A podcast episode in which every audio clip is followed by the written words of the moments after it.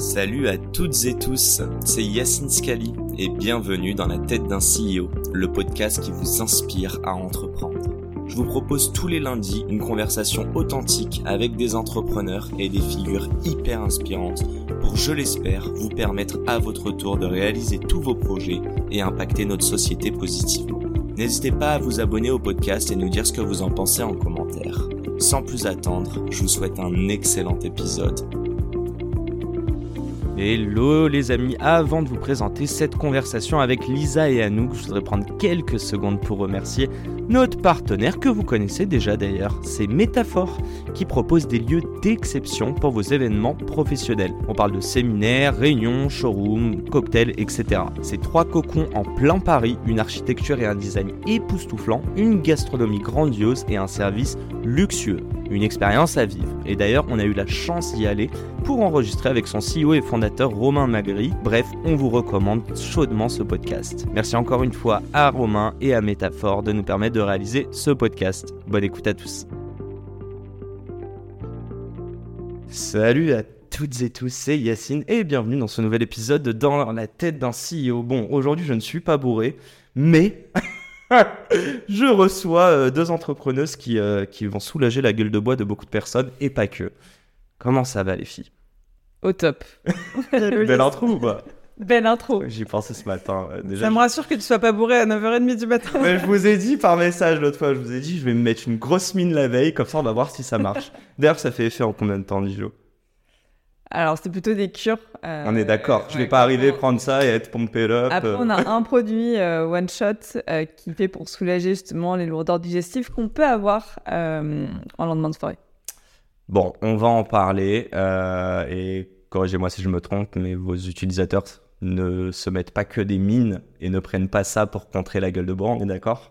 On est d'accord. On dit que le ventre est aussi le deuxième cerveau, on est d'accord? On est d'accord. Oh là là, trop d'accord. Faut aller Bon, plus loin. C'est le pilier de la santé. Ça, Carrément que le deuxième cerveau. Ok, donc tu, tu dis, euh, on peut définir la santé d'un individu vraiment basé sur son ventre, tu dis.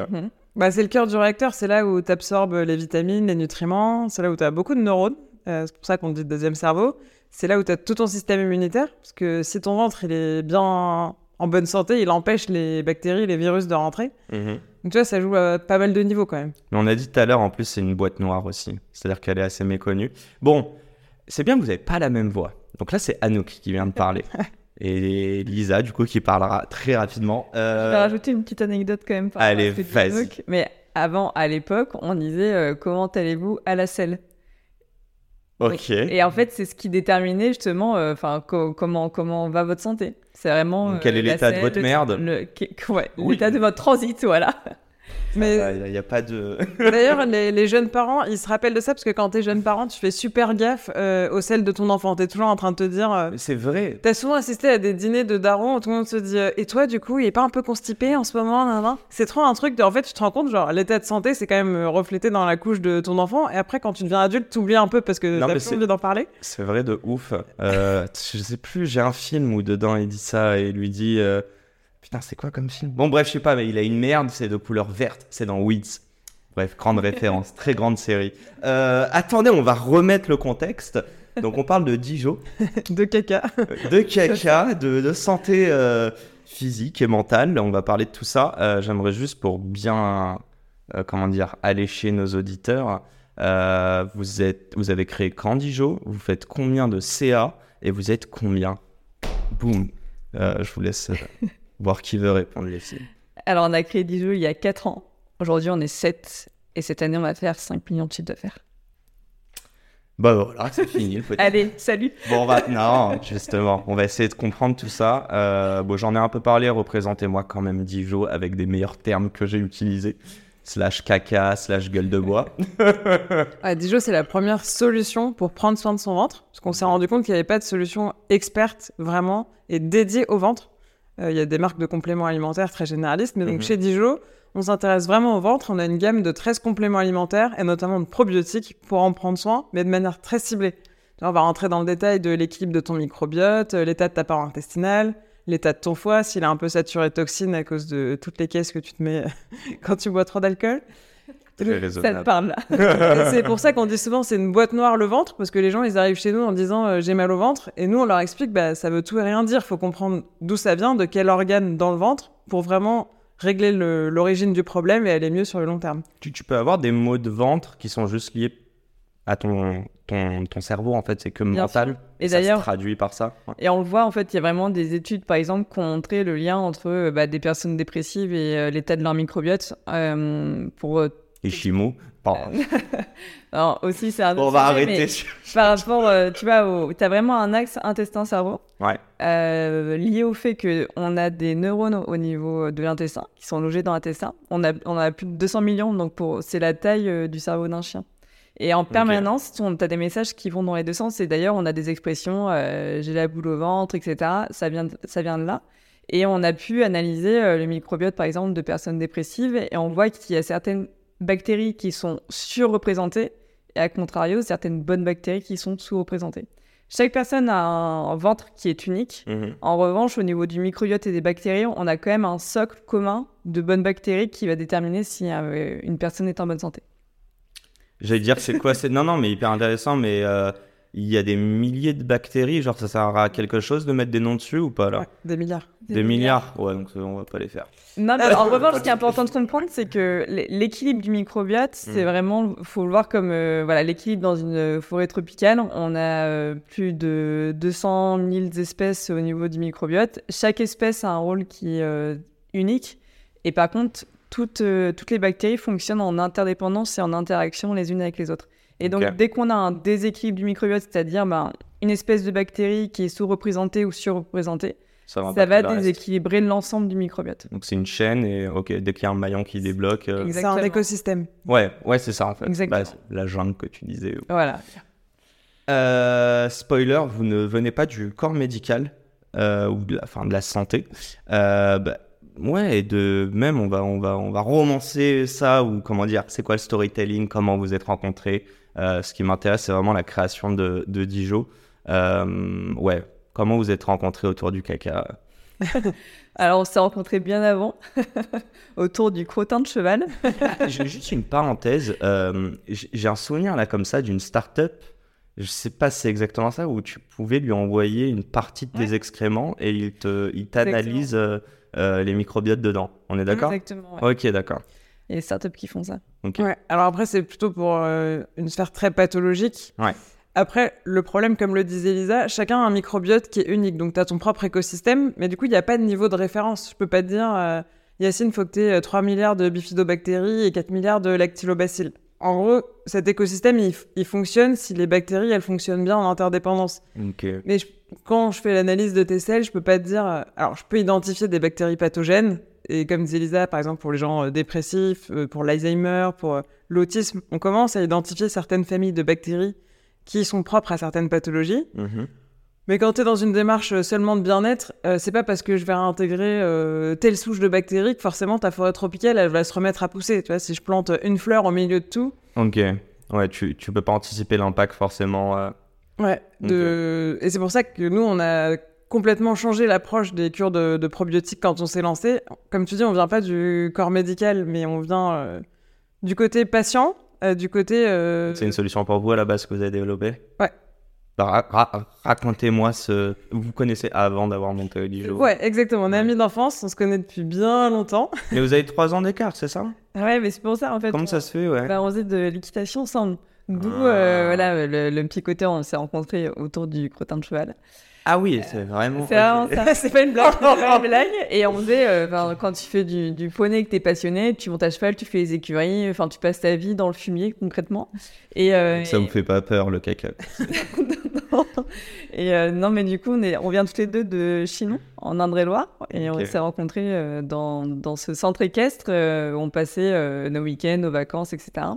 Et donc est née euh, notre, notre amitié qui ensuite euh, s'est prolongée bien au-delà euh, de l'équitation. Mais du coup, on se connaît depuis qu'on a, euh, je sais pas, 8-10 ans, quoi. Et vous avez donc monté ça il y a 4 ans. Vous, vous sortiez d'études Non, vous aviez bossé un petit peu avant? Euh, Lisa avait travaillé. Enfin, vas-y, je te laisse. euh, Du coup, bah, moi, j'avais, j'avais travaillé euh, effectivement déjà euh, trois ou quatre ans en entreprise. Euh, je travaillais dans le domaine du, du sport parce que c'est ma grande passion, euh, le sport. Et à ce moment-là, euh, ma boîte avait été rachetée. On était dans un groupe, la défense, ça me correspondait plus du tout. Euh, j'ai décidé de partir et euh, j'étais euh, sur des missions de freelance euh, avant de partir en Australie. C'était le projet. Jamais abouti. T'es jamais allé en Australie du coup? Non, du coup, euh, Pourquoi? Euh, Covid le- ou boîte? Ah Non, Non, c'était encore non, avant euh, le Covid, ça. en c'était avant le Covid, bien Ouais. avant, ouais. C'est quoi? C'est l'idée de la boîte qui t'a contraint de pas aller en, en Ouais, Australie? exactement. Donc, Donc, on s'était dit, si ça marche pas, on partira en Australie. Puis comme ça a marché, on est jamais Ouais, parti. ça. Et en fait, euh, donc le moment où moi j'avais du temps et parce que j'étais en freelance, etc. Euh, Anouk, elle traversait une, une période hyper difficile euh, liée à ses problèmes de thyroïde et je vais te laisser euh, l'expliquer. T'étais en études toi à ce moment-là Ouais. Tu t'as terminé- T'as fait quoi comme études? J'ai fait une école de commerce. Je fais le SCP à Paris. Ok. Et toi aussi, t'as fait une école de commerce. euh, Exactement, à Lille, ouais. Ok. Et, euh, et moi, dernière année d'études, alors peut-être que c'est le stress de l'orientation euh, qui m'a déclenché. J'ai une maladie auto-immune, donc c'est un- comme le diabète de type 1, la thyroïdite d'Hashimoto, ça va se déclencher à un moment dans ta vie où souvent ça peut être un facteur extérieur, je sais pas, un choc émotionnel, un moment de stress intense. J'imagine que l'orientation, ça a été mon cas, passer tous les entretiens là pour les cabinets de conseil, finance, ça m'a un peu Donc, oppressé. tu- Ok, j'étais pas sûr de comprendre. Orientation pro, quoi. Tu savais pas Ouais, ce que t'allais faire. Ok, putain, c'est dingue. Bah, enfin, c'est pas que je savais pas, c'est que j'étais dans un tunnel où, comme j'ai toujours été la bonne élève, euh, bac S, prépa, euh, finance, euh, je me suis jamais trop posé la question, quoi, de ce que j'ai envie de faire. Et quand j'ai eu ces problèmes de santé, ça a un peu euh, tout euh, Remis en question. remis en question parce que j'étais très fatiguée, j'ai dû prendre des mois de convalescence. Et donc, c'est là où on a commencé à passer nos journées ensemble avec Lisa.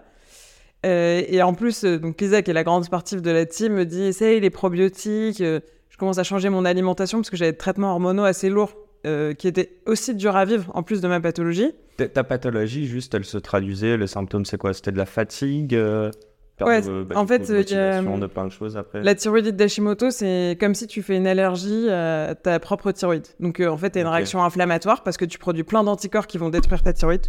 Pardon le micro. Je fais que de le bouger.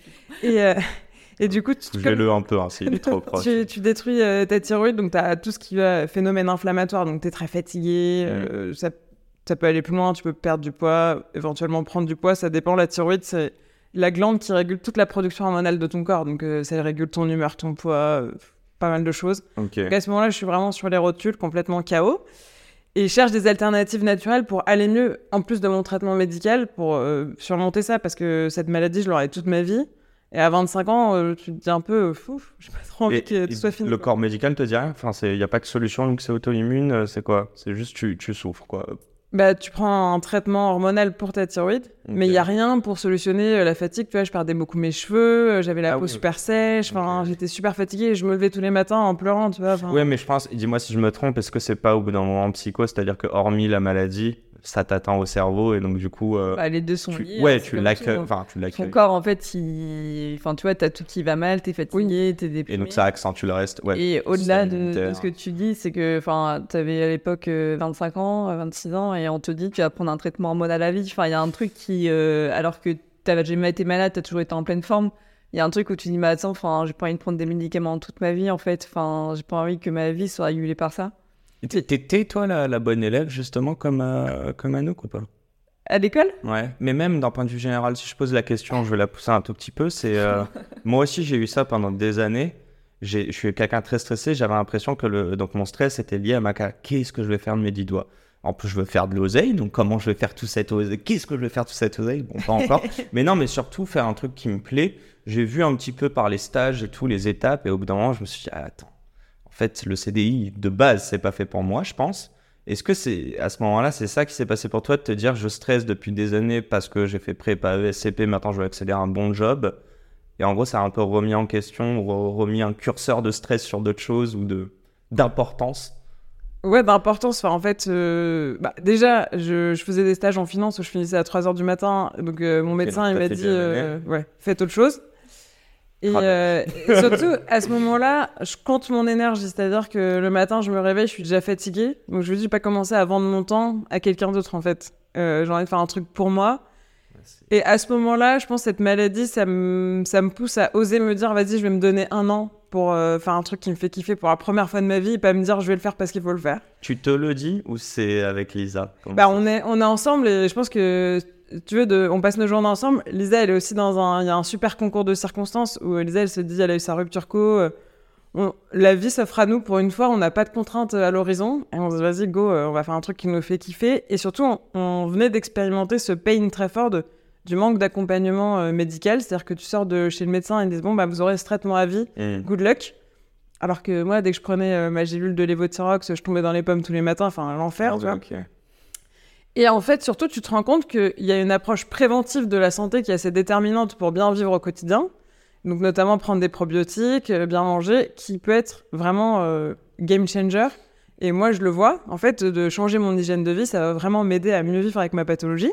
Tu le vois comment ça? C'était recherche sur internet. À quel moment tu te dis euh, le docteur m'a dit quelque chose, mais je suis convaincu qu'il y a Ah, je- l'expérimente déjà, il y a Lisa qui me donne pas mal de, de conseils parce que dans sa pratique sportive assez intensive, elle est vraiment euh, très éduquée à ça. Je Mhm. vois des naturopathes. mode de vie euh, à fond. Donc toi, toi aussi, t'en prenais pour toi-même?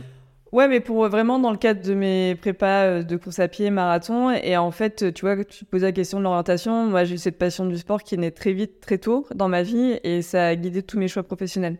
Euh, C'est-à-dire que j'ai toujours euh, voulu travailler dans le sport, je voulais organiser les Jeux Olympiques, j'ai fait de l'événementiel, et, et du coup, j'étais déjà dans un métier passion parce que j'adorais ce que je faisais au, au quotidien, et j'étais déjà dans cet environnement, voilà, sport, bien-être, alimentation, compléments alimentaires. Donc, euh, j'étais très là-dedans. Et Anouk, de par sa démarche, elle a aussi euh, une naturopathe qui l'a amené justement à. Une naturopathe? Exactement. C'est quoi? Naturopathe, c'est quelqu'un qui va, en prévention, euh, améliorer sa santé par des leviers euh, naturels. Donc, euh, des compléments alimentaires, Mhm. l'alimentation, les plantes, etc. Et, et à ce moment-là, bah, nos deux approches se rencontrent. C'est-à-dire que Anouk, elle, elle, euh, effectivement, elle veut tester ce levier pour aller mieux parce que les médicaments, euh, voilà, ça, ça lui convient pas et qu'elle veut en fait, euh, juste se sentir mieux et trouver des propres moyens pour euh, se réattribuer euh, son corps et puis retrouver même sa, sa joie de vivre, quoi. Et du coup, moi, de par mon approche, c'est quelque chose auquel euh, je suis sensibilisée. Et, euh, comme c'est à un moment, on se retrouve vraiment dans ce projet, on se dit, mais en fait, c'est fou. Enfin, les gens ne sont pas du tout conscients euh, de l'importance du ventre dans la santé. Parce qu'en parallèle, euh, Anouk commence à aller mieux, en fait, En arrêtant le Ouais, traitement donc il y a des retombées Exactement. positives. Et du coup, là, on se dit, mais c'est complètement fou. Tu- enfin, les gens tu l'as arrêté. Non, non, du coup, le je- j'ai traitement. pas arrêté le traitement. Ok, mais tu l'as Pardon. complété avec d'autres choses. Justement, Dis pas des euh, bêtises. ouais. C'est n'importe quoi. Ça remplace pas du tout, euh, justement, ça remplace pas du tout une approche euh, médicale, effectivement, mais ça permet d'atténuer les symptômes de la pathologie et aussi les symptômes du traitement, parce que pas un traitement hormonal assez important. euh, Que tu peux, tu le prends tout. Enfin, je veux dire, tu peux pas l'enlever. C'est ça qui fait euh, le truc à vie? Alors, Enfin, ce traitement. c'est ce qu'il m'avait dit à ce moment-là, euh, Putain, et même ça, il s'est trempé.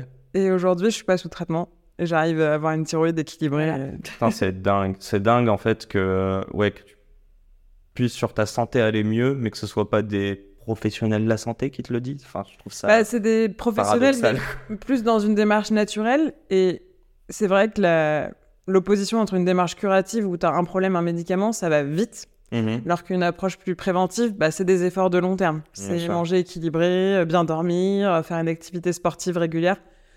Franchement, quand j'avais 25 ans, ça me paraissait tellement chiant.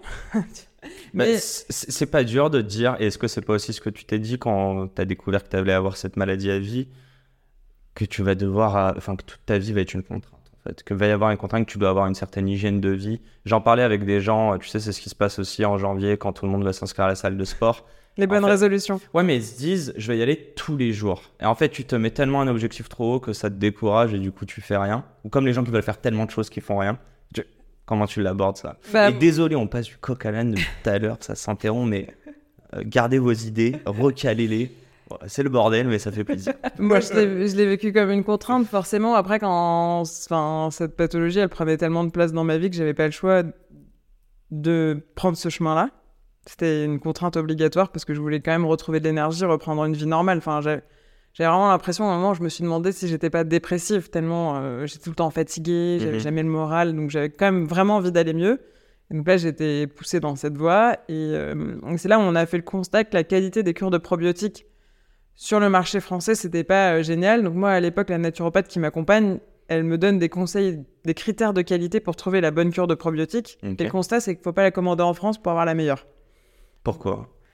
Parce qu'il y a des enjeux de fraîcheur, de concentration et d'assemblage de souches. Comme on disait, c'est un écosystème, c'est une forêt tropicale. Si tu plantes qu'une seule fleur au milieu, il y a très peu de chances que ça rééquilibre ton microbiote. Et donc nous, on a fait un assemblage de plusieurs souches, les souches les plus représentées chez un individu en bonne santé. Donc on a 8 souches aujourd'hui. On a une concentration importante. On a 14 milliards de bactéries par gélule.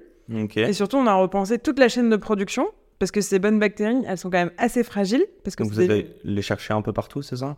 Non, non, justement, on les produit très proches, sans intermédiaire, et on fait des petites quantités de production pour pouvoir en reproduire très régulièrement pour que ces bonnes bactéries, elles soient super fraîches, donc en pleine forme quand elles arrivent dans tes intestins. D'accord, ok. Parce que aujourd'hui, et notamment dans le circuit classique de distribution des probiotiques, euh, il se passe beaucoup de temps entre la mise en gélule, euh, la mise en packaging, le stockage, le stockage chez le distributeur. Et... Ça a une DLC en fait. Enfin... Ça a une DLC et du coup ces bactéries quand elles arrivent dans tes intestins, ça fait trop longtemps qu'elles ont été produites, elles sont mortes. Et donc à part l'effet placebo, tu vas pas voir grand chose. Putain, c'est ouf ça. Et attends. Mais au-delà de la DLC, parce que si tu veux, en pharmacie, on vend pas des produits euh, périmés. Hein. Ok. On vend des produits euh, consommables, mais c'est juste que c'est des organismes vivants qui sont ultra très fragiles et donc, euh, bah, plus tu les consommes vite après euh, la production, euh, plus l'impact sera. Plus ces bactéries vont être effectives. Après, tu as forcément une déperdition. Mais du coup, il y a d'autres critères qui sont importants, notamment la concentration. C'est-à-dire combien de micro-organismes vivants tu as dans une gélule. Donc, une, une, concentration qui est très élevée. On est à 14 milliards par gélule. Là où, dans des produits du marché, tu vas plutôt en trouver 5, 8 milliards. Comment ça se fait, encore une fois? Est-ce que bah, c'est le, temps que ça arrive à vous, à consommateur final, qui fait que tu perds? Non, non, c'est la consommation initiale, justement, on a décidé d'en mettre plus. pourquoi ils le font pas? En fait, moi, ce que je bah, comprends pas ça... C'est des coûts de production, ça cause moins cher. Ok, Tout simplement. Et le, dernier critère, c'est euh, la diversité de souches que tu vas avoir, euh, justement, au sein de ta cellule. Comme disait Anouk, pour rééquilibrer un microbiote, tu dois agir euh, globalement, parce qu'en mhm. que en avoir une seule, en fait, ça suffit pas. Donc, nous, on a huit souches différentes, qui sont huit souches qui ont été reconnue euh, pour être euh, résistante et euh, bénéfique justement sur le microbiote. Et sur le marché, tu vas plutôt en trouver entre 3 et 5. Et en fait, cet ensemble de critères fait que on a plein d'avis de, de retour client aujourd'hui qui disent mais j'avais déjà testé les probiotiques et j'avais jamais ressenti des bienfaits. Avec Dijo, ça m'a changé la vie.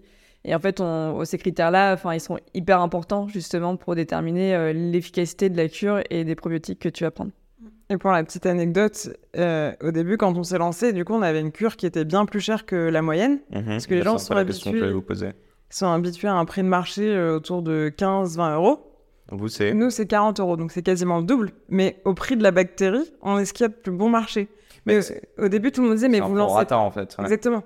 Tout le, monde, tout le monde nous disait, mais vous pourrez jamais euh, percer le marché des probiotiques avec des cures à 40 euros. Les gens n'ont pas l'habitude de payer autant, c'est impossible.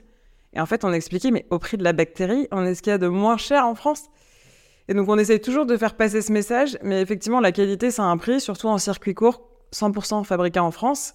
Et malheureusement, aujourd'hui, tu peux être un petit peu biaisé parce que tu peux avoir de la rétention d'informations sur, sur les produits. Les gens ne sont pas éduqués euh, sur... Et ils le captent, ça. Ils, Ouais, c'est drôle, euh, les gens qui viennent chez Dijon, ou est-ce que vous, j'allais dire pourquoi ils viennent, bon, on a compris, la question c'est est-ce que c'est des gens qui ont déjà pris des, euh, des compléments et qui n'étaient pas justement satisfaits, ou est-ce que c'est vraiment des, euh, ben moi j'en ai jamais pris, est-ce que je suis une target, tu vois? Ouais, alors il y a vraiment les deux, en fait, tu as vraiment des gens justement qui ont des vrais problèmes de ventre et en fait qui ont déjà testé des solutions, qui ont déjà vu. Euh, qui sont à la recherche d'une solution. Voilà, qui ont, déjà été dans des process aussi avec des médecins euh, longs, qui n'ont pas forcément abouti, etc. Bah, un peu le même parcours euh, qu'Anouk au final, mais voilà, vraiment sur, sur des pathologies du ventre. Mm. Et donc, qui vont être à l'affût de bah, toutes les solutions pour aller mieux, parce que ces problèmes de ventre, ça leur pourrit le quotidien en fait. Et, et donc, ces personnes-là, c'est là où elles nous disent Mais j'avais jamais testé des probiotiques qui m'aient fait autant de bien. Et ensuite, on a parlé de notre gamme de produits euh, chez Dijou, euh, mais on a aussi un rôle de média. C'est-à-dire que le ventre, on l'a dit tout à l'heure, c'est une énorme boîte noire. Au quotidien, on fait énormément de pédagogie pour expliquer justement. le mot de la bouche. pour expliquer justement euh, bah, quel est le rôle du microbiote, quel est le rôle de la paroi intestinale, du foie. Et expliquer aussi quel est son impact sur l'ensemble de la santé. Par exemple, le matin, si tu te réveilles avec la langue blanche, pâteuse, ou alors que tu as un gros coup de barre après le repas, c'est qu'en fait ton foie il est saturé de toxines et, qu'il arrive, il arrive plus à il n'arrive plus à remplir son Mais rôle. ne rigole pas, Lisa. Et en fait, Fais voir ta langue. Et en fait, ça, c'est vraiment un, un travail du quotidien. Et comme ça, en fait, on va aussi euh, toucher des nouvelles personnes, des personnes qui potentiellement s'étaient dit euh, j'ai pas besoin euh, de prendre soin de mon ventre, j'ai pas de problème. Et en fait, finalement, il y a plein de messages qui vont les toucher parce qu'ils Mhm. ont des symptômes du quotidien. Ils vont se dire mais en fait, si je suis fatiguée, euh, peut-être que ça peut être un problème lié au ventre. Et là, on va avoir des personnes qui vont nous écrire. euh, je pensais euh, ne pas avoir de problème, mais en fait, euh, depuis que je teste vos produits, j'ai ressenti enfin des bienfaits sur mon énergie. C'est ouf parce qu'ils n'ont pas vraiment un problème. Tout En cas, fait, ils en ont un. conscience. Voilà, ils n'ont pas conscience Pas du problème. Nous, on a plein Mais de vous leur prouvez par plus B qu'ils Nous, on a mieux. plein de femmes euh, qui, sont, euh, qui se réveillent, euh, qui, qui ont un ventre plat et en fin de journée qui sont complètement ballonnées. Mhm. Mais au bout d'un moment, on le disait tout à l'heure, c'est un sujet hyper tabou. euh, Moi, je suis ballonné par exemple, je le sais. Voilà. Mais je sais que c'est. Enfin, on dit que c'est a- de famille. Mais...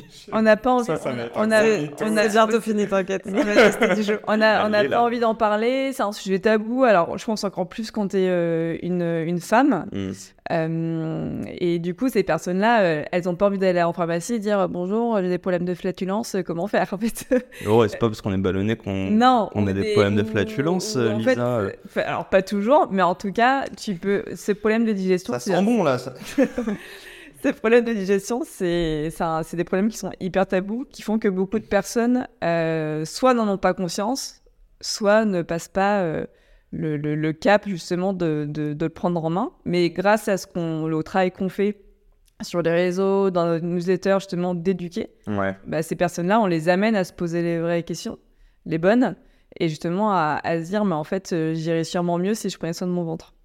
Donc vous avez juste euh, gratté le début, euh, comment on dit, the tip of the iceberg. Mais en gros, vous partez du principe qu'il y a tellement de personnes qui sont juste pas conscientes de Tout le tout monde. ça. Ok, ouais, tout le monde. Ouais. Euh, On vient de faire une étude Opinionway et 85% des Français en 2023 euh, ont des maux de ventre.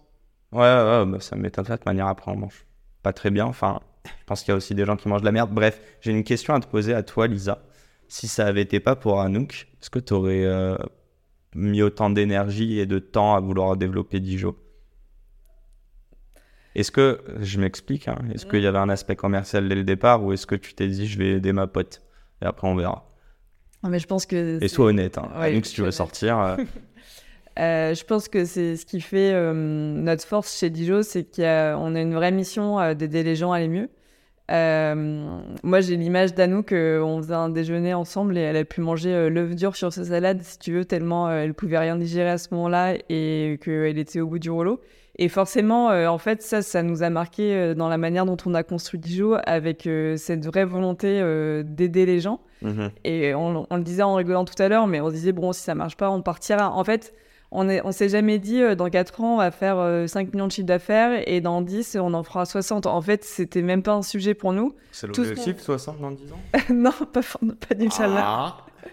Mais c'est pour enregistré. le, le fait qu'on était, quand on a lancé Dijon, on n'avait pas du tout cette vision euh, de chiffre d'affaires et euh, de, de businesswoman. On avait cette, on avait cette envie de faire la meilleure cure de probiotiques au monde Mhm. et de dire à tout le monde, mais prenez soin de votre ventre, c'est le, c'est, c'est la chose la plus importante euh, pour vous, quoi.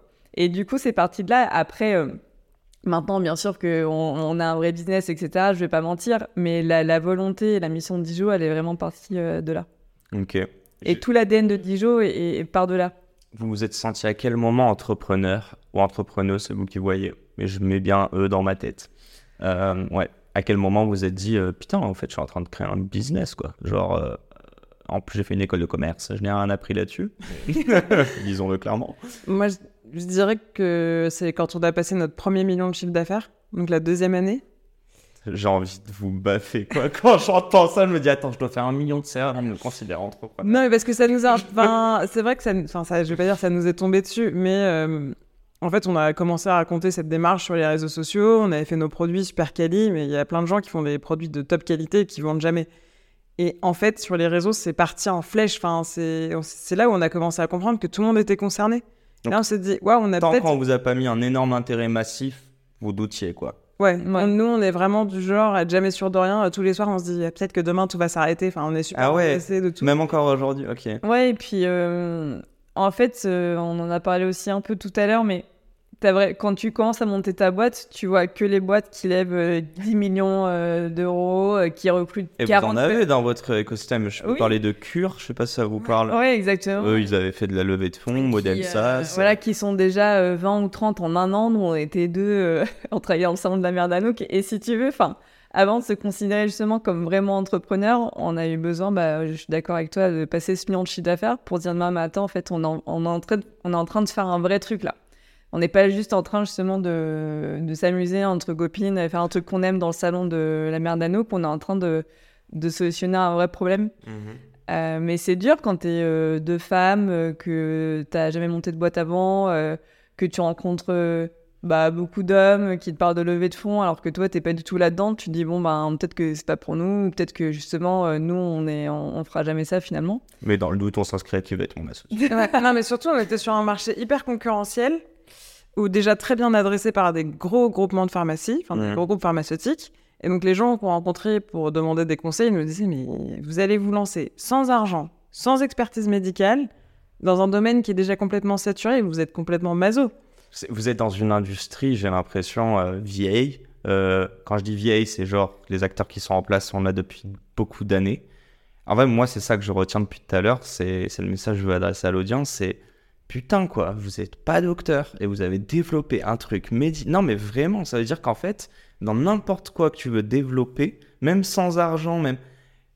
C'est pas parce que ça n'a pas été fait que euh, sort- enfin, tu peux sortir de ta cave demain et le faire, quoi. C'est- Enfin, encore une fois, à quel moment vous avez capté ça? Mais j'ai l'impression que vous l'avez pas conscientisé, quoi. Bah, Non, en fait, aujourd'hui, on a un peu plus les mots dessus, c'est l'approche client.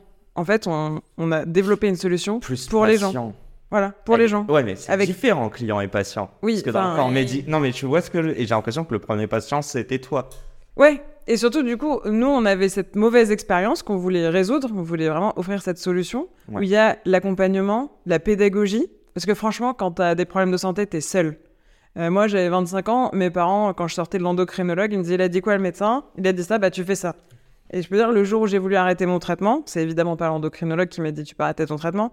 Tu l'as Je- fait. je me suis battue. seule Ok. Enfin, tu vois, j'ai dit euh, bah, Moi, là, j'en peux plus de ce traitement. Ça, ça- j'ai des bouffées de chaleur. J'ai l'impression d'être ménopausée tellement c'est pénible. Euh, je, 25 veux, je, veux, euh, je, je veux prendre le temps de- d'essayer d'aller mieux naturellement. Mhm. Et du coup, c'est vrai qu'on a reproduit cette approche dans une démarche de bien-être. On accompagne aussi des gens qui sont assez pathologiques sur le ventre.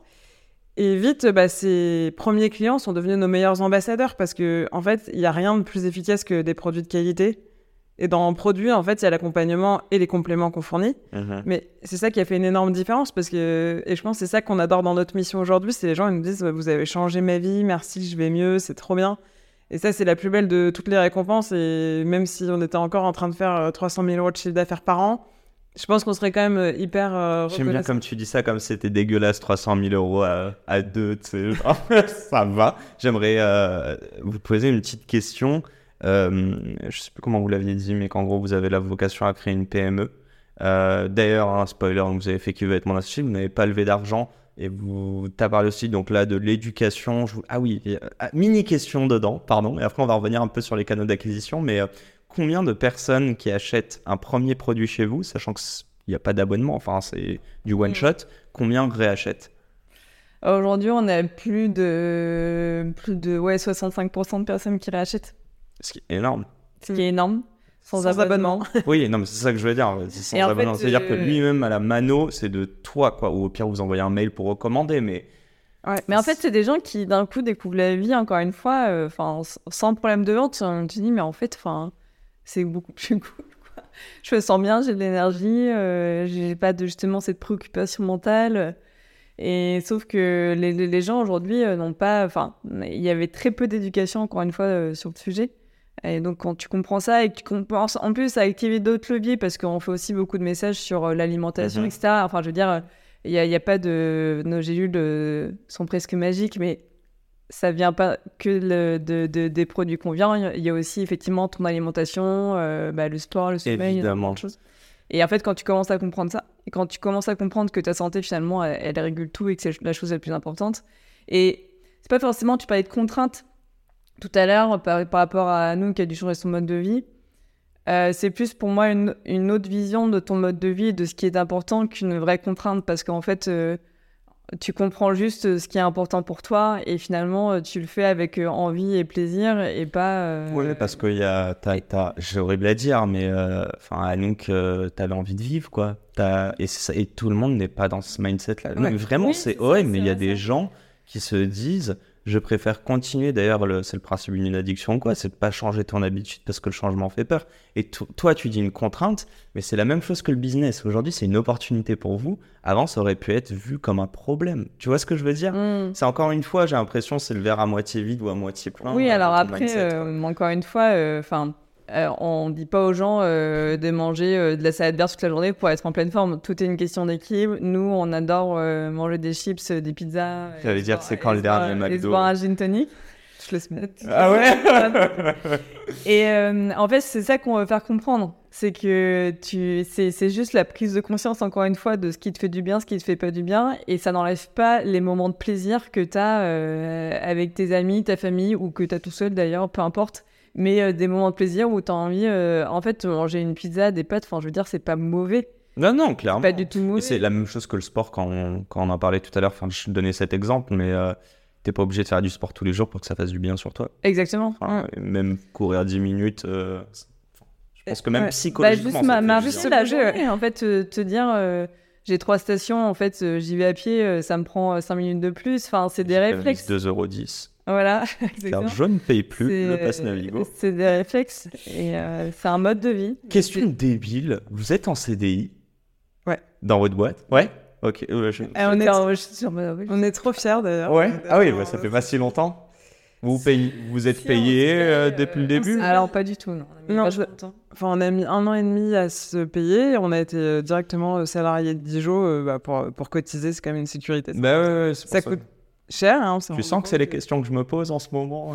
je sors d'un heure de call légal hier, je vous jure. Hein. Et c'est pas moi, je l'ai dit, je sais plus à qui j'ai dit. C'est le, c'est la, la, première fois que je me sens adulte. Il m'a dit Est-ce que tu as pensé à une assurance vie?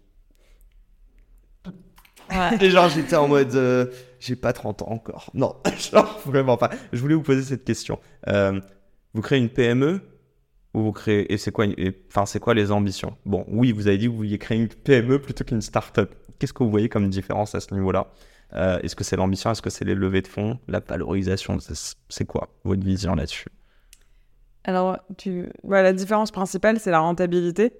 En fait, euh, nous, on investit l'argent qu'on a gagné, donc on a une croissance peut-être un petit peu plus lente qu'une levée, parce qu'on ne fait, fait pas de cash burn, mais c'est assez sain. Ça correspond à un peu notre vision de la vie dans le sens où tu dors quand même mieux la nuit quand tu dépenses l'argent que tu as vraiment gagné. vous, dépensez combien par mois? Je sais pas à quel point vous pouvez être transparente. Hein. Moi j'y vais, hein. peut-être la euh, alors écoute, ça, a beaucoup évolué. Euh, l'année dernière, notre seuil de rentabilité c'était autour de 80 000 euros parce qu'on était très peu staffé et que on, dépensait très peu en acquisition. Là cette année, on a depuis qu'on est passé dans l'émission Qui veut être mon associé, on, a osé encore une fois aller un peu plus vite et donc mmh. aujourd'hui on dépense 250 000 euros par mois toujours rentable. Toujours rentable. Et pour compléter ce que dit Anouk, je pense que dans la vision, euh, quand croissance plus lente, mais aussi euh, faire les choses étape par étape. Euh, en fait, nous aujourd'hui, on est que entre guillemets que 7, ça, fait 4 ans. Et on a tout fait comme ça, étape par étape. On a beaucoup appris. Et aujourd'hui, c'est aussi ce qui correspond bah, à notre vision de l'entrepreneuriat. Et ce qui nous tient à cœur, c'est aussi de montrer que finalement, tu peux réussir sans lever des fonds et sans recruter 20 personnes en deux ans. Euh, et c'est sûrement, enfin, en tout cas, on est assez convaincu de ça, que c'est une croissance euh, voilà, plus, plus saine euh, pour, pour l'avenir. Après, une fois que tu es structuré et que tu as bien trouvé ton fit market et que justement ta rentabilité, tu peux lever des fonds en fait dans le sens où c'est intéressant de lever des fonds par exemple pour développer un nouveau marché parce que tu as besoin de recruter énormément. Enfin, en fait, tout ça, ça a du sens.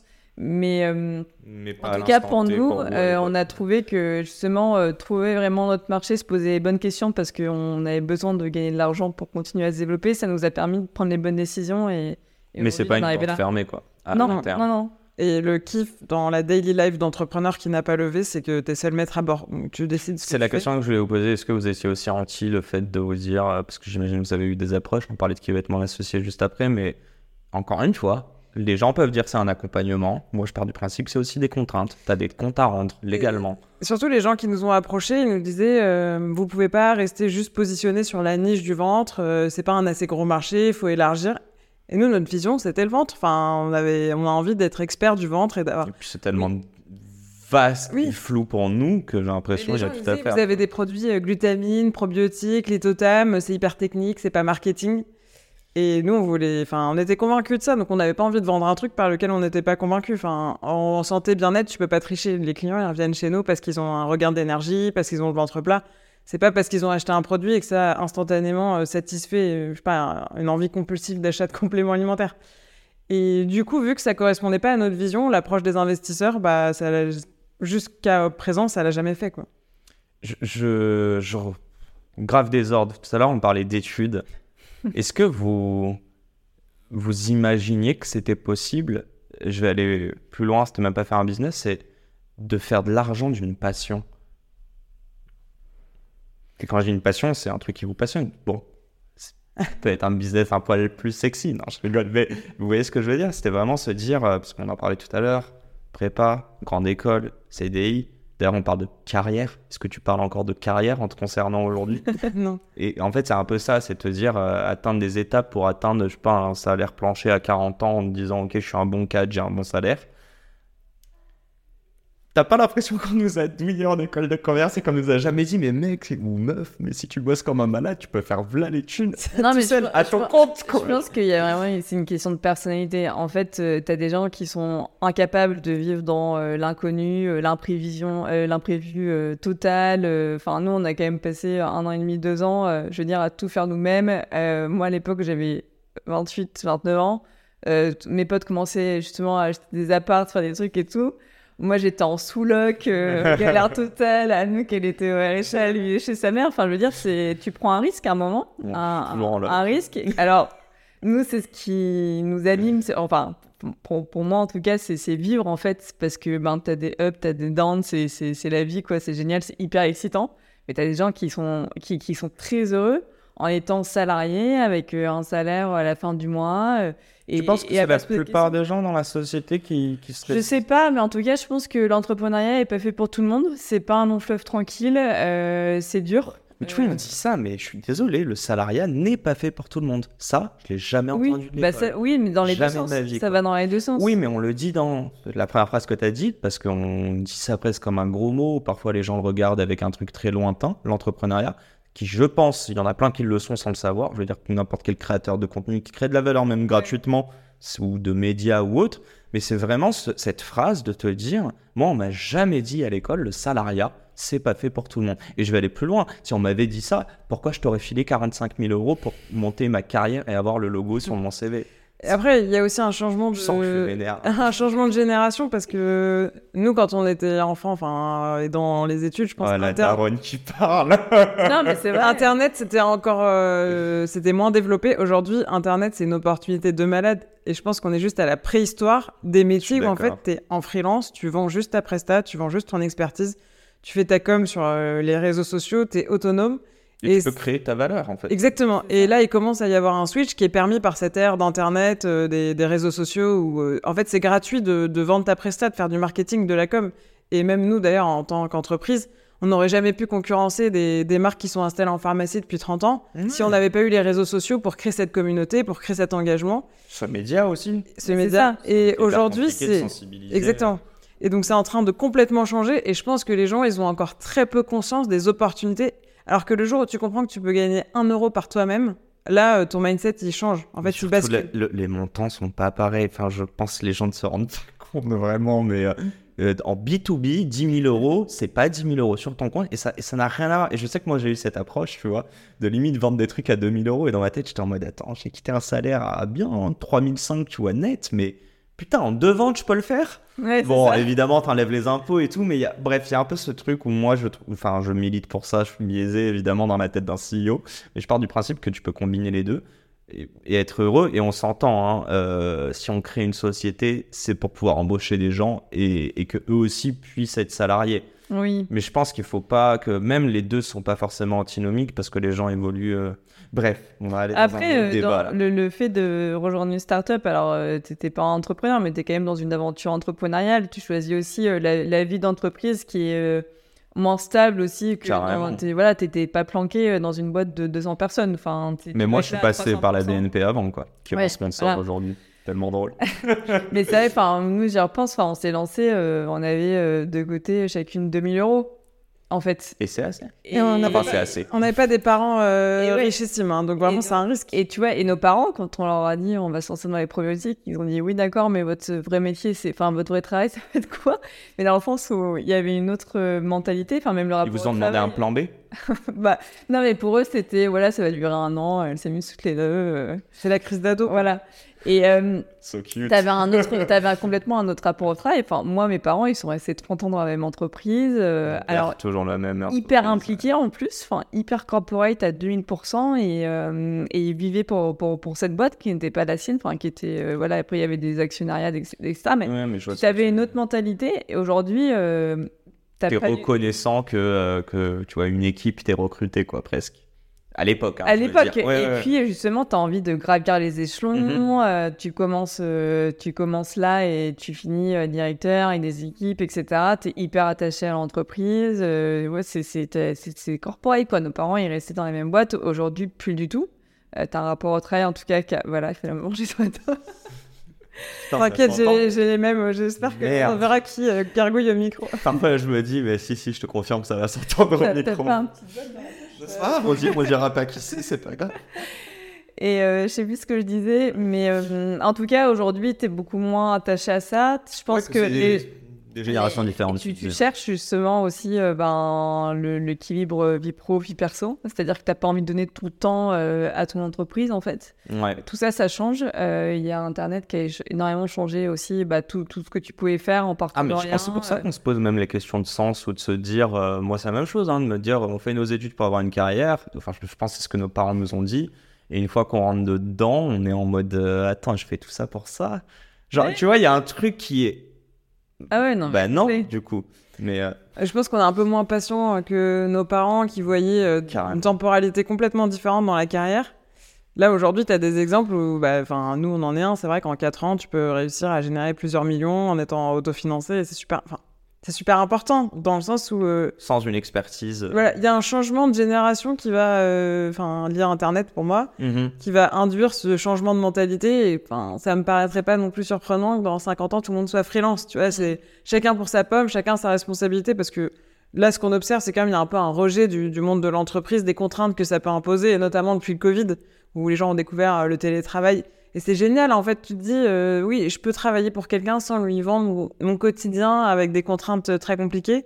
Nous, on fait super attention, euh, ça, chez Dijon, c'est, on donne beaucoup de flexibilité. Ils ont deux jours de télétravail. Si un jour, euh, ils ont besoin d'aller chez le médecin à 15 heures, enfin, il n'y a pas de souci. Ou même exceptionnellement, tu as besoin de prendre un train. Mais ça, j'ai l'impression qu'on l'a plus en start-up. Enfin, à l'époque, je l'ai vu. Parce que je sais que dans le 4 Pro, voilà, comme mon daron, il m'a toujours dit, euh, je crois qu'il a jamais mis un jour de, de- d'arrêt maladie. Quoi. Bah Enfin, oui. tout, C'est dans la Ouais, culture. mais- T'es malade, tu vas au Ouais, taf. moi, en MNE, je devais prendre mes rendez-vous chez le dentiste le samedi matin. Ça Oui, me rendait taré. Mais depuis le Covid, euh, enfin, on a complètement euh, changé ça. Aujourd'hui, euh, dire à quelqu'un, tu vas tous travailler du lundi euh, au vendredi 18h, en fait, c'est pas possible. Et comment tu veux qu'ils soient impliqués pour la boîte euh, C'est ça. au-delà de son argent et des heures quoi? Et moi, je me rappelle justement quand j'ai ce changement de, d'entreprise qui m'a fait partir et qu'on j'ai- j'allais la défense et que le vendredi, je partais à 19h de la défense et je me disais, mais en fait, je passe mon temps dans ces tours pour vivre deux jours de week-end. Bah non, enfin en fait, euh, j'ai pas envie de me réveiller dans 40 ans en me disant, bah, j'ai profité. Euh, En fait, t'avais une attente du vendredi soir, je me rappelle, où je me disais, mais vendredi soir, c'était de la libération parce que j'en pouvais Mmh. plus euh, d'aller à la défense, de- d'être dans ce tunnel en fait du lundi tu, au tu vois vendredi. une diff aujourd'hui, euh, semaine, week-end? Bon, quand même, vous bossez de 9. Oui, oui, parce que honnêtement, alors euh, au début, non, mais aujourd'hui, les week-ends, c'est des vrais week-ends. Ok. Euh, après, tu es toujours en réflexion sur euh, ta boîte, en fait. Tu- Mais c'est pas une contrainte. C'est un truc pas qui te fait plaisir. Mais, et puis, voilà. Et du coup, ça t'empêche pas, par exemple, aussi de t'organiser en semaine. tu as besoin de partir plus tôt. Tu- En fait, tu te poses aucune question parce que si tu as besoin, tu vas travailler le soir. C'est pas une contrainte. T'es dans un mindset qui est complètement différent. Tu le fais pas pour un bot, enfin tu le fais pour toi. Bref, moi c'est ça en fait que j'ai pour ce pourquoi je vais, on va juste terminer sur ça. hein, mais euh, déjà, ça veut pas dire que nos parents ont raison ou tort. La seule chose, c'est euh, en fait personne n'a raison ou tort. Mais apprenez à vous connaître. Et écoutez-vous, regardez les expériences et après il n'y a rien qui est inaccessible. On va revenir sur l'argent. Ok, vous avez fait qui veut être mon associé. Vous n'avez pas levé de l'argent. Bluff, coup de com, euh, ou vraiment euh, les bonnes élèves qui ont vécu le truc en live à fond quoi. Euh, Franchement, je pense que quand tu regardes les images, c'est ce que tu vois. Enfin, nous, on, on y a été, euh, voilà, euh, fidèles à nous-mêmes. euh, première de la classe, on était hyper stressés. Euh, C'était la première fois euh, qu'on pitchait devant des Je investisseurs. rappelle le pitch, euh, c'était bien passé, non? Ouais, c'est Ouais, bien ouais, passé. c'est bien passé. Et nous, surtout, dans le jury, il y a Isabelle Chevalier, Mhm. qui est euh, une euh, entrepreneur hyper successful Canadienne, non? Canadienne, qui a monté une marque de probiotiques qu'elle a revendue aujourd'hui, qui a fait des milliards. Et donc nous, là, on y va en se disant, si Isabelle Chevalier, elle investit chez nous, on a tout gagné. Et donc on y va vraiment... euh, Rappelez-moi, je me souviens plus exactement, il s'est passé quoi? Elle a voulu ou pas euh, Non, on l'a pas voulu. Non, on l'a pas voulu. Mais du coup, juste pour te réexpliquer, donc fr- franchement, on est, enfin, on est hyper stressé. On dort pas de la nuit d'avant. euh, on arrive en plus, enfin, il y a des, euh, je sais pas, 50 caméras sur le plateau sur toi. Enfin, Ouais, c'est je- franchement, hyper impressionnant. Ouais. Et à ce moment-là, on est, nous, on est dans une vraie démarche de, on a envie de trouver euh, bah, une personne qui va vraiment adhérer à notre projet, et qui va nous aider à aller, aller plus loin. Enfin, on est vraiment dans cette Donc démarche. vous cherchez un accompagnement ou de l'argent? On cherchait vraiment euh, un accompagnement. Donc quelqu'un qui croit en vous et en votre projet. Exactement. On Et avait besoin de quelqu'un euh, qui, qui, qui, voilà, qui, qui ait l'expertise et qui nous fasse passer un, un cran justement par, euh, par son expérience, etc., mais qui soit euh, à 2000% dans notre projet. Et donc, il y a effectivement Isabelle Chevalier. On se dit, euh, voilà, ce sera, ce serait incroyable qu'elle investisse chez nous. Et donc, après, voilà, on rentre sur le plateau, on pitch, etc. Euh, donc, il faut comprendre que tout se passe en live. hein. Il n'y a, pas euh, deux enregistrements, en fait. Non, mais j'ai enregistré il y a un mois avec Eric Ah ouais, Larchevêque ouais. j'ai fait trois émissions du coup. Enfin, il se barrait Ah 45 minutes, il revenait 25 minutes, on faisait, il repartait. Donc ouais, je vois très bien. Euh, c'est dans le nord de Paris. euh, Ouais, Enfin bon, ça. on va pas dire l'adresse, mais oui. oui. C'est les conditions du direct. Ouais, ouais, exact- oui, c'est exactement. ça. Mais non, parce que les gens se posent souvent la question euh, est-ce que Ah ouais, non, il y a pas de Est-ce que c'est de l'acting? En fait, pas du tout. Non, Enfin, t'es vraiment ouais. dans les conditions réelles et c'est ça qui est difficile. C'est-à-dire que tu es vraiment confronté à des investisseurs en, en réel et en même temps, tu es filmé. Et c'est bien leur argent. Voilà, et stress maximum parce que enfin, tu dis quand même, euh, enfin, nous on avait passé devant 2 millions de téléspectateurs à la télé sur M6.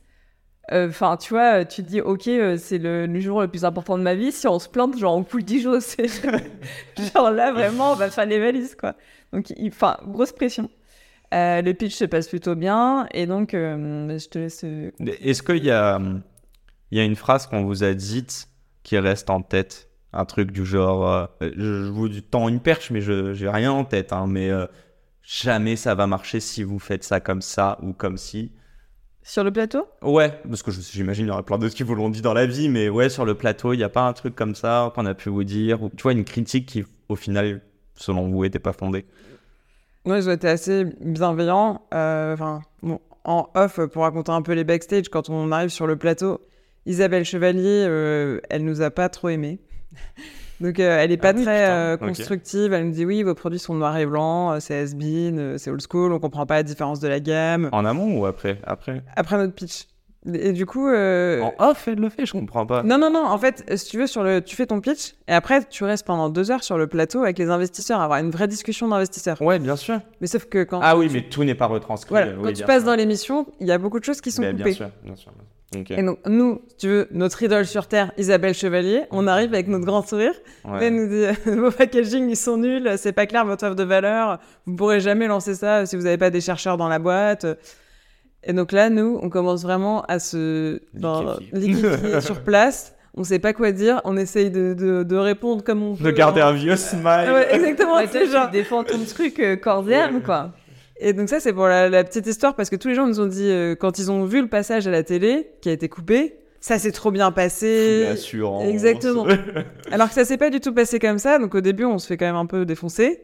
Et en fait, après, les autres membres du jury prennent un petit peu notre défense et nous disent mais c'est super d'avoir fait tout ça en étant autofinancé. Enfin, ils nous disent franchement bravo les filles, euh, ce que vous avez fait euh, juste avec euh, votre énergie et vos petites mains, c'est déjà super. Et ils sont hyper euh, positifs, encourageants. Même Anthony Bourbon, qui était du coup un peu la deuxième référence parce que on est quand même aujourd'hui Ah, principalement B2C, en e-commerce. Mm. Euh, il, nous, il nous dit c'est génial ce que vous faites euh, en vendant principalement en ligne, c'est déjà un beau chiffre d'affaires. Donc il nous rassure, euh, il nous rassure un petit peu, c'est assez bienveillant. Mais notre monde s'effondre un petit peu quand Isabelle Chevalier, on sent qu'elle qu'elle est pas dedans en fait. Et donc ça change un peu notre mindset sur le plateau. Là où on est arrivé, et je pense qu'on s'est dit bon, on est deux petites gentilles, on demande rien à personne. Elle va nous dire oui, tu vois. Vous Ouais. Et combien du- alors du coup, on demandait 250 000 contre 8%, il me semble. Et en fait, du coup, là, ce qui est... donc tu passes une heure et demie donc de questions, et à la fin de ces questions, tu restes devant eux, t'attends pendant 5 minutes, ils sont tous en train de noter sur un petit carnet, et t'attends en fait leur verdict. Tellement stressant. Donc là, c'est franchement, c'est 5 minutes, mais horrible. Ah, ça fait deux heures que t'es debout, t'as mal Ah au pied. ouais. Et puis, tu sais, t'as un peu la pression, enfin, je sais pas, la pression qui continue à monter. Tu te dis, mais j'en peux plus, quand est-ce qu'on va sortir de ce plateau? Et là, du coup, en fait, euh, bah, comme Isabelle, c'était un peu celle qui était attendue pour investir dans notre projet, Ouais. euh, c'est elle qui, qui doit prendre la parole en première, et du coup, elle dit qu'elle va pas investir chez nous. Ça commence. Et là, et là, vraiment énorme coup dur. En fait, on se dit, bon, euh, ok. Et là, deuxième personne qui parle, Anthony Bonbon. Et en fait, il nous explique que il est un investisseur chez une autre start-up de compléments alimentaires qui peut pas. Après, il nous dit énormément de choses hyper positives sur la boîte, hyper, pour le coup, hyper sympa, hyper encourageant. Il nous dit même, euh, par contre, je suis hyper dispo pour vous aider, on se prend une Mm. heure quand vous voulez. euh, voilà. Vous l'avez revu, Anthony, ou pas? Ouais, on l'a revu. Franchement, il a, il a tenu parole et tout. Trop cool. Euh, mais il nous dit non, quoi. Et du coup, t'as as ces deux personnes sur qui vraiment on avait visé qui nous disent non. Donc là, vraiment, comment ça Il reste qui? Il reste euh, Isabelle Chevalier, Bah non, Isabelle, elle- euh, Delphine André, Éric Larchevêque et Jean-Pierre Nadir. Ok. Voilà. Alors, avec l'archevêque, mettra pas, c'est sûr. Enfin, je pense il a pas fait. Bah, ça, c'est lui. Si, c'est lui. Ah si, c'est lui qui a fait là? Ah, je vais dire fait- du B2C, commerce. Mais justement, nous, en fait, on s'est dit, Eric Larchevêque, il est pas du tout dans le scope. On l'a même pas, on a même pas regardé son CV. Enfin, ça nous intéressait même On pas. n'a pas regardé. Alors, on le On voit même pas connaissait. qui c'est le On voyait ce que c'était, les genres à peu près, mais tu vois. Non, mais on connaissait bien son parcours, mais pour nous, c'était pas euh, l'investisseur euh, qui allait forcément matcher. Et euh, je sais plus si c'est Jean-Pierre Nadir qui parle d'ailleurs en troisième, mais en fait, pas. Il nous dit c'est super les filles, vous allez aller loin, mais juste moi, j'ai j'ai pas euh, une expérience qui va vous Ouais, servir, j'ai rien à vous apporter. Du coup, euh, je suis pas la bonne personne, mais allez-y, quoi. Et du coup, euh, là, on se dit, ok, c'est la, fin, vraiment. euh. et donc là, donc, on a Eric Larchevêque qui, euh, qui nous dit qu'il est intéressé. On sent que c'est une approche très financière. Ouais. Euh, et il y a Delphine André euh, qui, euh, qui nous dit effectivement qu'elle est intéressée. Et elle, elle a des spas en fait en nous disant que ça peut être intéressant justement de, Des? des spas, des hôtels. Ah oui, oui, oui, vrai. Ah, voilà, je me souviens et, de et ça, dans de les lesquels dedans, ça ouais. peut être super intéressant parce qu'il y a une approche bien-être, etc. Et donc, ils nous font tous les deux une proposition. Euh, mais euh, une proposition, au lieu de prendre 8% contre 250 000, ils proposent 10%. Ok. Voilà. Donc, euh, voilà, ça veut dire pas- euh, que tu baisses ta valo et qu'ils prennent plus de capital. Donc là, euh, sur ça, donc toi, tu peux aller dans le SAS pour réfléchir. Donc ça, on sort Vous avez réfléchir. fait, ouais. C'est ce qu'on a, ce qu'on a fait. Vous êtes revenu.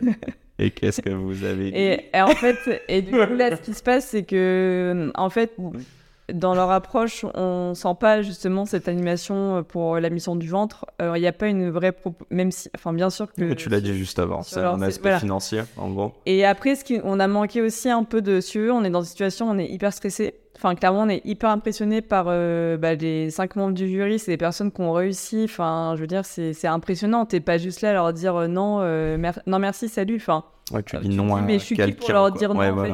Ouais. Et sauf que on a pas, à ce moment-là, je pense qu'on a manqué de courage en fait pour vraiment leur dire, mais du coup, euh, enfin, expliquez-nous qu'est-ce que vous allez euh, réellement faire pour Dijon, euh, comment vous voyez les choses pour vraiment comprendre. Ouais. Et, et parce que du coup, donc à ce moment-là, on sent que bah, on- ça nous manque, mais on n'ose pas leur demander. Et, euh, et du coup, on vient en fait, comme on n'ose pas dire non, on vient avec une contre-proposition à 9%. Euh, mais je te jure, c'est vraiment, en fait, à ce moment-là, tu te rends compte que émotionnellement, enfin, t'es dans un stress qui est vraiment le, le- énorme, que t'es là devant ces personnes-là hyper importantes, t'arrives pas à dire non, du coup, tu proposes 9%. Ouais. Et enfin, tu vois, en même temps, tu poses pas les questions que tu as vraiment envie de poser. Et donc, à ces 9%, ils disent. euh, Qu'est-ce qu'ils disent euh, Non Alors en fait, c'est- ridicule de revenir avec ça, mais nous, en bonne première de la classe, comme on se dit, on peut, on peut pas dire non, enfin, on peut pas leur dire non. Les mecs, En fait, des- vous osiez pas dire non, donc vous avez fait en sorte qu'ils vous disent non.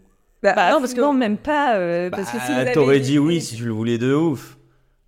Oui, si on voulait de ouf. Alors, du coup, il y a, il y a cette première étape où, en fait, Eric Larchevêque, il dit un peu en blague. Alors, moi, j'y connais rien au monde des compléments alimentaires, Ah oui, mais j'ai du temps pour vous accompagner. Et on Euh, demandera à mon pote Anthony Bourbon qui veut bien vous accompagner. Mais c'est marrant, mais sur le coup, t'es là, bah, du coup. euh, ouais, non. Enfin, ouais, c'est pas très vendeur. Ouais, c'est vraiment euh, si tu veux juste une, une ligne de crédit, enfin de l'argent. Eux, ils font une négo sur la valo qu'on propose, Mm. mais ils n'ont pas une proposition d'accompagnement qui nous semble très pertinente. Donc, il y a Delphine André qui dit Moi, je peux vous mettre dans mes hôtels et mes spas. Et il y a Eric Larchevêque qui dit euh, Moi, j'y connais rien, mais euh, j'ai du temps et on pourra demander à mon pote Anthony Bourbon. Donc, si tu veux, nous, on se retrouve avec un truc où on doit céder 10% de notre capital contre une promesse qui est pas très intéressante. Mais comme on est sur le plateau, qu'on est super impressionné, on n'ose pas dire non. Donc, on revient avec cette idée un peu saugrenue de dire qu'on propose 9%, genre le seul pourcent entre 8 et 10. Mais, Mais- c'est aussi une manière de relancer le débat et je pense Ouais. de voir, tu vois, c'est aussi une manière de dire, bah, est-ce qu'ils sont réellement motivés? Est-ce que du coup, Est-ce que enfin, c'est au-delà de l'argent, Un deal qui pour eux, en gros, vaut un peu plus, donc ils se disent, je vais Voilà. le faire. Si C'est on une bonne avait- opportunité Si financière. on avait eu un peu plus d'expérience, on serait revenu, on leur a dit Vous on les peut- auriez challengés on en peut fait. potentiellement Ouais. être OK pour 10%, mais aller plus loin dans la proposition de valeur d'accompagnement que vous faites. Et nous, on est revenu en mode Euh, on a une contre-proposition, euh, c'est 9%. Et là, ils nous disent non. Tu Et vous avez dit quoi Du coup, vous avez dit non, ok. tiens, Est-ce que non, vous on est reparti en fait. En Ouais, fait, en vous- fait, il y a- Rita C'est quoi le sentiment que vous avez eu en sortant Mais en. Attends, je finis. Vas-y. En plus, c'est bientôt là. Il nous reste 5 minutes. Et il y a Eric qui demande euh, quelles sont les conditions de sortie, etc. Donc, tu sais, ça ren- rentre encore dans ce truc financier. Enfin, voilà. Donc là, en fait, ils nous disent non, mais du coup, là, on ressort deuxième fois. En mode, mais c'est- en mode, bon, bah, du coup, euh, qu'est-ce qu'on fait? Enfin, est-ce que vraiment on refuse? Et là, en fait, Ah, parce qu'elle est toujours sur la table. Ouais, c'est ça. Ok. Mais toujours à 10%. Ouais. Et du coup, là, on, finalement, on, se dit, il y a trop, on a trop de doutes. Moi, On je- n'est pas convaincu à 100%. Donc, euh, C'est une décision de. On dit que c'est un mariage, c'est pas facile là. Ouais, pour, euh, c'est ça. 30, euh, 30 secondes là. Surtout que 10%, c'est énorme. Enfin, si tu veux, nous, on a monté ce truc à la sueur de notre front. Vraiment, on a galéré. Et là, on se dit, on va pas céder 10% à quelqu'un dont, comme tu dis, on n'est pas 100% convaincu. C'est pas possible. Hmm. Sauf que sur le coup, enfin, pour la prendre, cette décision, quand t'es sur le plateau, c'est pas évident. Meilleure décision? Ouais, bah après coup, on se dit qu'on a pris la bonne décision, mais parce que c'est qu'on le sentait pas et que. C'est ça, hein, je dis pas qu'eux sont les mauvais investisseurs, Non, même pas eux, c'est qu'à l'instant T, avec la dose de stress, Mm. la. C'était il y a combien de temps? Il y a un an? Il y a Ah. un an, bah à peine parce que c'était en le 1er février, tu vois. Qu'est-ce qui s'est passé? Donc euh, c'est- L'enregistre, oui, mais L'enregistrement, c'était en septembre 2022. Ouais, c'est ça. Non, donc mais je me après- dis, mais en un, en un peu plus d'un an, là, vous, enfin, déjà, vous Oui. avez grandi énormément. C'est-à-dire, si vous le refaisiez demain, bah déjà, On demanderait 2 millions, tu vois, c'est pas pareil. Et surtout, en fait, qui veut être mon associé, ça, 6%. ça nous a donné euh, énormément confiance. C'est sûr. Et, ok. Euh, donc vous étiez euh, quand même un peu contente en sortie de. en- Bah non, en fait, alors, directement en sortant, donc il y a Anouk qui s'effondre en larmes. Ah oui. ah ouais. Moi, j'étais en mode, elle est où la sortie? Enfin, moi, je te sens, mais on est en fait, une espèce de relâchement de pression, genre, t'es du père, quoi. Ouais, ouais. C'est plus où t'habites. T'es arrivé à genre 7h30 du mat, il est 13h30, t'as rien bouffé. Enfin, franchement. vous avez pas bossé à la fin Ah non, Ah non. Ah, tu moi, prends ton je truc, quoi. rien faire. Enfin, J'ai dormi- j'ai dormi 50 heures. Et en fait, sur- non mais en sortant, du coup, euh, t'as- en fait, t'as quand même une petite sensation euh, d'échec parce que tu repars euh, sans vrai. financement. Ouais. Et le deuxième truc, c'est qu'on se dit, mais on va jamais passer. Enfin, on va jamais passer à la diffusion. Comme on a refusé euh, les fonds, c'est sûr que M6 ne va pas nous diffuser en fait. Donc non, enfin, tu vois, t'es pas sur le coup, Ouais, on n'est dis, pas. on a Alors, perdu. hein. on se dit bon, on a quand même- enfin, le passage était bien. Enfin, je veux dire, on est assez fiers de nous, mais en même temps, on se dit euh, bon ben, du coup, c'est fini quoi. Attends, le pire coup de massue, c'est que du coup, on avait recontacté le jury après pour essayer de les voir en off, pour qu'ils nous donnent un peu des conseils. Comme Anthony Bourbon l'avait proposé, on s'est dit, bah, on va tenter de le faire avec euh, tous les membres du jury. Et donc, euh, trois semaines après le tournage, on voit Jean-Pierre Nadir. Donc, trop sympa, il nous donne des conseils. Il nous dit, mais en revanche, mais vous êtes complètement passé à côté de votre passage. hein. Les deux petites bourges qui refusent la propane, là, mais c'est nul. Et là, nous, on est en mode, ah merde, enfin, il nous fait trop Surtout, paniquer. On est en mode, mais c'est pas du tout nous. Enfin, Ouais. Ouais. non, c'est pas, c'est pas du tout nos mindset. On était hyper stressés. Non, non, non. Donc là, on se dit non, mais laisse tomber. Il Genre, dit, mais se passe, on va être détesté de, Ouais. de la France. Vous étiez pas diffusé là, du coup, encore? Quand Non. vous dites on le recontacte Non, trois bah non, et c'est juste que tu sais, enfin, ton passage, tu sais, il te filme quand même tout le temps, tout le temps, et Tu sais pas, quelle, histoire ils, quelle, histoire ils, vont raconter. Ça hein. arrive en février euh, lors de la diffusion. Ouais. Euh, popcorn, famille et, Friends ou, pas... ou au contraire, si t'as quoi, tu voulais même pas non, regarder. On enfin, popcorn et amis, mais crash du site internet, donc on en a pas beaucoup profité. Ah merde Bon, enfin, de bonne augure. On était une dizaine au bureau avec la team de Dijon et vraiment famille très proche. mais en fait, on se disait, il faut quand même qu'on soit au Vous leur avez dit? Non. Vous leur avez même pas dit euh, Ah non, on l'a dit à personne. Non, mais qu'il n'y allait pas avoir de. Enfin, qu'il n'y aurait pas de levée à la fin. Non, non, vous n'avez rien dit, ok, d'accord. non, franchement, on disait vraiment rien en disant. Vous étiez en PLS du coup à côté pendant la nuit. Oui, mais tu sais, on est deux, ça force des deux, donc euh, on se. On, se. Enfin, bref. Ok. Ça allait. Ah, c'était pas en larmes, quoi. Non, non, ça allait. Je m'étais remise depuis. Et euh, le soir du passage. Notre passage commence, on voit le nombre de visiteurs qui explose sur ton Shopify, c'est tu vois. Ouais, bien sûr. Les gens qui se connectent partout et tout. 250 000 personnes en 3 minutes. Putain. 250 000 personnes. Et là, et le chiffre d'affaires ne bouge pas. et on... non, attends, je te jure. Et là, on commence à recevoir des messages. Euh, je n'arrive pas à payer. Les gars, ça, c'est un bon problème. Et là, non mais et là, en fait, il y avait le, le, la solution de paiement qui avait craché. non, non, pas de Shopify, on avait une autre solution. Je sais pas si je dis le nom parce que franchement, voilà, mais on les déteste. Ok. Euh, si, mais je vais le dire d'ailleurs, c'était Molly. non, mais parce que franchement, s'il y a d'autres personnes qui passent, en fait, enfin, faites pas d'erreur, quoi. Et nous, on leur avait demandé 50 fois avant, vous êtes sûr que ça va marcher? Vous avez promis, mais oui, oui, pas de souci. Et donc, en tout cas, position de paiement pour pas que votre site crash, Shopify Payment ou Stripe. As perdu combien... Vous avez perdu combien de CS ce soir-là? Alors, sur le coup, euh, déjà, on sait pas, c'est pas difficile à dire parce qu'ensuite le CA a, explosé, mais. Hmm. Là, à ce moment-là, nous, avec Anouk, on sort de la salle. Anouk, elle appelle le mec de Molly qui lui dit Mais je peux rien faire, c'est là, ok. Et heureusement, on bosse avec une super équipe euh, de dev euh, depuis euh, trois ans qui s'appelle Moon Moon. Ils étaient tous connectés sur notre passage. Et, et, là, on les appelle. Ils nous disent Vous aviez strappé avant, vas-y, t'as juste à cliquer là et ça va relancer le truc. Et du coup, on a remis Stripe. Ah, et... le plugin Shopify direct. Voilà, et, ça allait parce qu'on avait déjà un compte, parce que sinon, c'est des process de vérification bancaire qui sont hyper longs. Et, et là, et là, c'est parti. Mais si tu veux, enfin, avant de se remettre de ça, enfin, je pense qu'on a mis trois jours à s'en remettre. Si tu veux, le soir, on n'a pas du tout profité de notre passage. On l'a même pas vu. En PLS, on n'en a même pas vu. Ah ouais, vous étiez au tel. Et au final, après, ben, tout a décollé. Donc ce truc-là, euh, c'est resté une anecdote, mais ça aurait pu euh, détruire notre passage. On n'a pas fait une vente pendant 20 minutes. Donc t'imagines le manque à gagner quand tu sais qu'on fait 200 000 euros de vente dans la soirée après, bon, c'est aussi la strat iPhone. C'est euh, je le sors, il a rupture de stock pendant une semaine ou deux, et du coup, tous les gens veulent rager. Non, mais va vente. Mais en vrai, on saura jamais si c'est un mal pour un bien. et pareil, sans qu'il va être mon associé. Euh, bon, ben, on va pas. J'ai quand même de prendre. Je ne pas dire encore. Allez, on prend deux minutes. On parle des canaux d'acquisition. Donc, évidemment, il y a eu un avant-après qui va être mon associé, mais vous l'avez aussi pris à bras le corps. Euh, vous avez utilisé donc des canaux gratuits tels que LinkedIn, Instagram, Co. J'aimerais savoir est-ce que vous pouvez me parler un peu de vos dépenses marketing, euh, comprendre un peu. Euh, enfin, vous êtes une boîte e-commerce, B2C, c'est hyper important, mais, euh, mais vous le faites de manière intelligente, j'ai l'impression. Exactement. C'est quoi vos petits tips là-dessus? Oula, donc tu m'as pas l'air convaincu. Elle regarde dans l'air en mode est-ce que c'est vraiment intelligent ce qu'on fait? Nous, on, est assez conservatrice sur les dépenses en acquisition. Ça dépasse pas 30% de notre chiffre d'affaires en général. Et enfin, là, on a évidemment passé un un step en termes de chiffre d'affaires. Donc, on a commencé à vraiment augmenter nos dépenses. Mais on croit beaucoup au côté scalable du contenu organique. Mhm. C'est-à-dire que tu, tu commences à créer ta communauté, mm. puis un jour, si tu veux, ça devient exponentiel, bah, l'acquisition de followers, puis l'engagement, et puis aussi la viralité de tes contenus. Et nous, c'est vraiment comme ça qu'on a pu se lancer sans fonds et sans investir énormément en acquisition. Parce qu'en fait, si tu es dépendant de l'acquisition sur Meta, sur Google, le jour où les prix augmentent, bah, t'es es bloqué, quoi. Donc, t'es euh, pieds et mains liés euh, mm. avec ton acquisition, et quand ça baisse, t'as que tes yeux pour pleurer parce que t'as un... Et ça, vous l'avez vu comment? Enfin, c'est des gens qui vous ont quand même euh, mis le warning avant ou... Bah déjà, au début, comme on te l'a dit, enfin, tu vois, on faisait tout nous-mêmes, donc il n'y a même pas le sujet de faire des ads parce qu'on n'avait pas d'argent. Mais en fait, je pense que ça, ça a été hyper bénéfique parce que ça nous a forcé à trouver les vrais bons messages qui allaient intéresser les gens, et c'est comme ça... Moi, je vois Anouk dans mon feed. C'est comme ça qu'on a construit notre communauté euh, vraiment. Après, aujourd'hui, effectivement, euh, bah, c'est différent. On, là, on fait maintenant, on fait des ads. Euh, et effectivement, c'est devenu un, vrai levier d'acquisition. mais parce qu'on a ces vraies connaissances clients qui aujourd'hui nous permettent de faire des contenus qui sont des bons contenus Et, euh, et après, on a d'autres leviers. On a la newsletter euh, qui représente euh, plus de 30% de notre chiffre d'affaires. Ah ouais, ok. Ouais. C'est un énorme levier. C'est une newsletter dans laquelle on fait aussi euh, bah, du coup énormément de pédagogie. On relaie nos articles de Vous blog, faites des etc. codes promo?